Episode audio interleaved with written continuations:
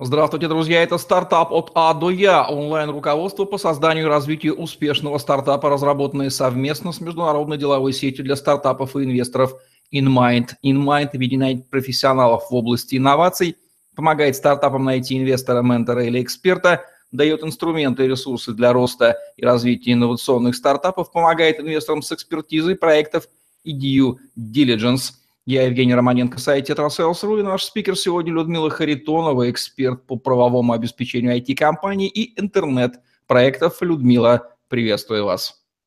Здравствуйте, Евгений, здравствуйте, зрители. Говорим сегодня про законодательство и стартапы. Огромная нужная и важная тема. Стартап все-таки в правовом поле работает, а не в космосе. Людмила, какие юридические нормы регулируют сферу развития стартапов в России? Чем они отличаются от общебизнесового законодательства, если отличаются? А, ну, смотрите, прежде всего а, мы работаем с интернет-проектами IT-компаниями, и, а, конечно, их особенностью является слабое регулирование э, с точки зрения законодательства. Э, нужно понимать, что стартапов э, с точки зрения закона как такового явления не существует. Это обычный бизнес на ранней стадии. Но при этом мы прекрасно знаем с вами, что проекты придумывают каждый раз довольно интересные, но для юристов сложные конструкции, которые нам нужно вписать в законодательные рамки. И именно это является, собственно, а, основной сложностью. А, когда нам нужно вписывать в текущие гражданские кодексы, конструкции, которые гражданским кодексом даются, те новинки и идеи, которые, собственно, разрабатываются проектами. В этом интерес, в этом и сложность, э, но самое главное понимать, что любой проект, даже если прямо его деятельность не регулируется законодательством, должен быть вписан в существующие рамки. Какие существуют юридические налоговые возможности и ограничения? Что нужно в этом плане стартаперам знать? А, ну, здесь, э, пожалуй, мы не дадим какого-то универсального совета для всех стартапов, и нужно понимать, э, в какой сфере деятельности развивается проект. А, есть вот какая-то грубая классификация, скажем, если это e-commerce, то здесь все гораздо легче, есть положение дистанционной торговле, и здесь риски и нормы законодательные понятны, и в большей степени какие-то новинки имеются применительно к агрегаторам или к маркетплейсам, хотя мы знаем, что сейчас их тоже пытаются вписать, собственно, в законодательные рамки.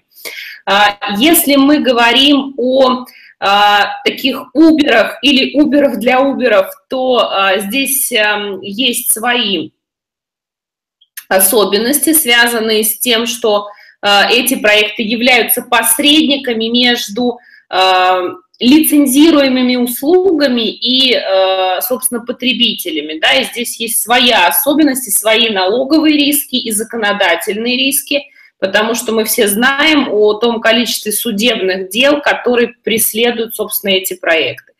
Э, э, есть финтеховские проекты, такой отдельная большая группа, э, которые часто связаны с технологиями блокчейна, с криптовалютами и так далее. И здесь тоже есть необходимость вписываться в законодательные рамки. И здесь, наверное, на сегодня – это сфера с а, наиболее существенными законодательными налоговыми рисками и наиболее сложная сфера, ибо ну, законодательство мало каких стран, в общем-то, вообще признает их э, действительность и возможность реализации. Ну, собственно, здесь э, все зависит именно от того, в какой сфере вы действуете. В общем, все очень индивидуально, можно так сказать. Законодательство вообще вещь достаточно кондовая, консервативная, а бизнес всегда впереди планеты всей. Насколько российский правовой корпус, он вообще соответствует бизнес-трендам и вот в сравнении с другими юрисдикциями? Возникает ли какая-то ситуация, когда проще плюнуть на российское законодательство и сделать стартап в другой юрисдикции, потому что она, ну, тупо легче для воплощения? Ну, смотрите, такие ситуации, конечно, возникают, но я бы сказала, что э, это крайне редкая ситуация. На самом деле даже когда мы говорим о текущем российском законодательстве, говорить, что вот это какая-то довольно жесткая а, конструкция, будет не совсем правильно. Гражданский кодекс, а мы действуем ну, в большей части именно в рамках гражданского кодекса, думаю, что в рамки уголовного кодекса кто передвигаться не хочет. А, соответственно, гражданский кодекс дает нам довольно широкие возможности. С одной стороны, он предусматривает определенные конструкции, в том числе договорные, а с другой стороны, дает нам возможность придумать свои какие-то конструкции. И дело, собственно, каждого юриста либо вписаться в существующее, либо придумать что-то новое. И это довольно такая творческая деятельность, но вполне возможная а, в рамках а, текущего законодательства. А дальше происходит ситуация, когда вот эту придуманную конструкцию мы должны опробовать сначала на практике, а потом, так сказать, обкатать э, в рамках судебной системы. И это тоже довольно такой творческий процесс взаимодействия с государством и судебной системой. Но э, на сегодня мы понимаем, что вот и этот пошаговый алгоритм вполне себе работает. И государство, в общем-то, тоже, смотря на то, каким образом а, суды принимают решения, реш, принимает вопрос либо оставить все как есть, ну, так сказать, а, дав возможность юристам придумывать, а судам слегка их регулировать, либо законодательно регулировать эту область. Как, например, это происходит с а, маркетплейсами, торговыми агрегаторами – когда поначалу они жили э, в рамках отсутствия вот прямого законодательного регулирования, применяли агентские схемы, и далее э, законодатель, собственно, принял решение по, по разным причинам урегулировать их статус. Поэтому это совершенно нормальный процесс, и такой он не только в России, но и за рубежом. И, конечно, ни в одной зарубежной юрисдикции государство не успевает за развитием а, мысли предпринимателей. И это нормальная практика. Для этого существует, собственно, судебная система, которая позволяет где-то корректироваться. Но действительно есть некие отрасли, которые а, ну, или сферы проектов, которые лучше реализовывать, ну, легче реализовывать в рамках иностранной юрисдикции. И это связано даже не столько с тем, что законодательство наше запрещает это делать, сколько с тем, что налагаются определенные э, налоговые обязательства, которые проектам не очень интересны. И по большей части речь идет о а, в случаях, когда проект работает с физлицами и делает им какие-то выплаты, что автоматически делает э, его налоговым агентом. Вот обязанность э, налогового агента многие проекты не хотят нести по э, понятным, э, довольно сложным организационным условиям этого. Да? Если у вас много пользователей, физических лиц, по отношению к которым вы становитесь налоговым агентом, это действительно организационно очень трудно собирать с них эту информацию – а, исчислять и уплачивать налоги и при этом нести ответственность за неправильно предоставленные пользователями данные. На сегодня это действительно большая проблема, и в ряде наших проектов мы обсуждаем и ведем диалог с налоговыми органами, каким образом можно э, скорректировать эту от, э, ответственность, там, переложить и так далее. Вот но при этом, если вы не хотите нести э, обязанности налогового агента и не готовы на долгие диалоги там, с законодателем, то действительно иногда проще уйти в иностранную юрисдикцию, которая вот не предполагает подобного обязательства. Ну и проекты, пожалуй, с криптовалютами на сегодня имеют несколько юрисдикций, в которых они, в которых они там хотя бы разрешены. Вот это довольно узкая вещь. На сегодня у нас это вопрос дискуссионный, но э, есть, так сказать, более благоприятные, пожалуй, для этого юрисдикции. Во всем остальном можно говорить, что это вполне э, может развиваться в рамках текущего российского законодательства. Какой оптимальный способ при внесении юридической компетенции в стартап. Вряд ли среди фаундеров есть квалифицированные юристы, даже если есть, то им нужно заниматься кучей других вещей. Нужно ли им брать в команду юриста или иметь квалифицированного юриста на подряде, чтобы он все эти вопросы решал по опыту, что удобнее? А, это сложный вопрос, во многом а, зависит от того, конечно, какими компетенциями уже обладают основатели и каким образом дальше хотят развиваться, насколько близко, например, история с инвестиционной сделкой, вот насколько скоро она произойдет.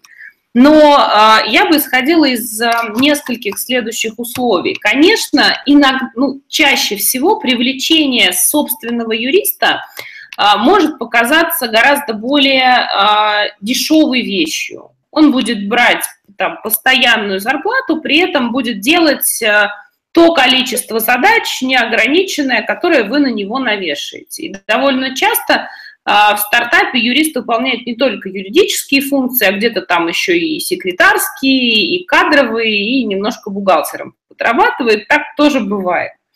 Но а, вот за этой бы казалось а, более дешевой э, рабочей силой скрываются несколько нюансов. Ну, первое, что вы должны, конечно, со всех этих, а, собственно, оплат платить страховые взносы и нести налоговое бремя. А, а во-вторых, а, нужно понимать, что довольно редко удается найти юриста, который а, имеет компетенции вот во всех довольно сложных на начальном этапе вопросов. И опытом в построении юридической схемы проекта, и опытом в венчурных сделках, и опытом прохождения дьюдила и так далее. И встает вопрос необходимости найма тогда помимо этого юриста какой-то консалтинговой компании, что сразу существенно удорожает всю эту схему. Поэтому, на мой взгляд, наиболее оптимально на старте, особенно если это сложный проект, если это не просто интернет-магазин, в котором, собственно, правовая база понятна, а если это действительно нечто сложное на грани нескольких э, законодательных конструкций, привлекать консалтинговую компанию, четко обозначать те задачи, которые они должны сделать, а задумываться о найме собственного юриста уже в момент, когда задачи становятся типовыми, и вы, собственно, становитесь на такие постоянные рельсы нормального бизнеса. Давайте предотвратим появление... Давайте предотвратим появление типичных юридических ошибок в стартапах, просто перечислив их, назвав, указав на них – и сказав, не совершайте, ребята, вот эти вот самые распространенные юридические ошибки?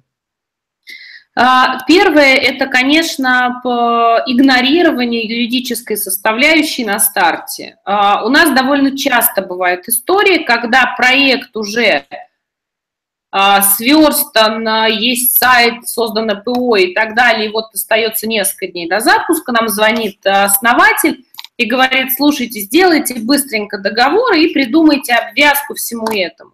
И он остается крайне разочарован, когда оказывается, что этого либо нельзя сделать совсем, либо это имеет существенные ограничения, в том числе налоговые, и он там должен нести дополнительные налоговые обязанности. Поэтому а, первое основное правило – обязательно начинайте задумываться о юридической схеме вашего проекта на самом старте – наравне с остальными вопросами в момент, когда вы только создаете продукт. Довольно часто юристы вносят существенные коррективы в схему проекта, в структуру сайта или в ваши бизнес-процессы.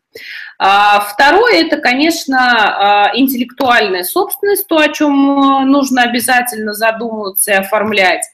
А, и третье – это отношения внутри проекта с фаундерами, с разработчиками, с подрядчиками и так далее. Довольно часто это тоже приносит существенные риски и проблемы. Как предотвратить появление этих ошибок? Просто банальная внимательность и грамотность или что-то большее еще необходимо?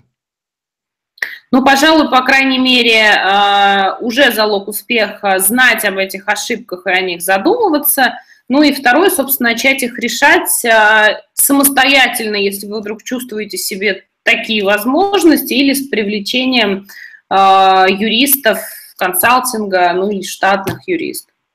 Попытка искать некие бесплатные консультации, бесплатные юридические советы наблюдается ли в стартапах и чем это может обернуться? Это наблюдается, более того, мы часто сталкиваемся с этим, когда мы предлагаем какую-то конструкцию, например, на стадии заключения договора стартапом, дальше они уходят думать, а потом приходят а, с распечатками с форумов, со словами, что а нам там предложили другую конструкцию или сказали по-другому. Нужно понимать, что, конечно, среди там тысячи ответов вполне возможно, что часть из них будет правильной, но Во-первых, э, консультанты за экраном вашего монитора не несут ответственность за те а, советы, которые они дают.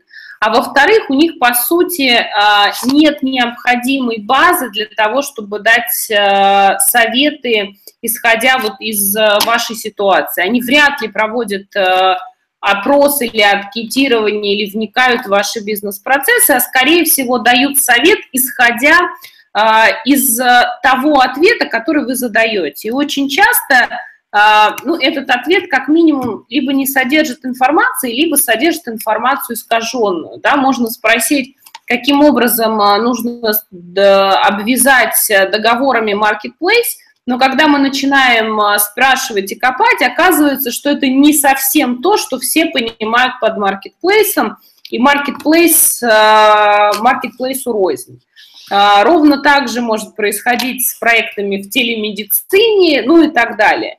То есть фаундеры используют свою а, терминологию, под которой понимают совершенно другое, и онлайн-консультанты не обязаны и не будут в это вникать. Поэтому, конечно, вполне можно задавать вопросы на форумах и получать бесплатные советы, но применять их нужно с большой осторожностью.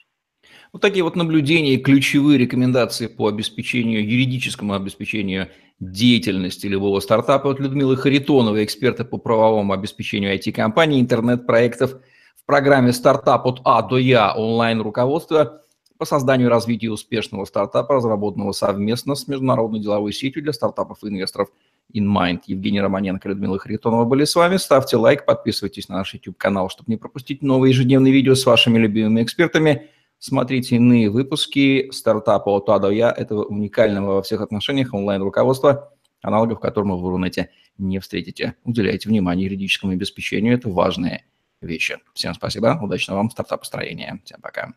Спасибо.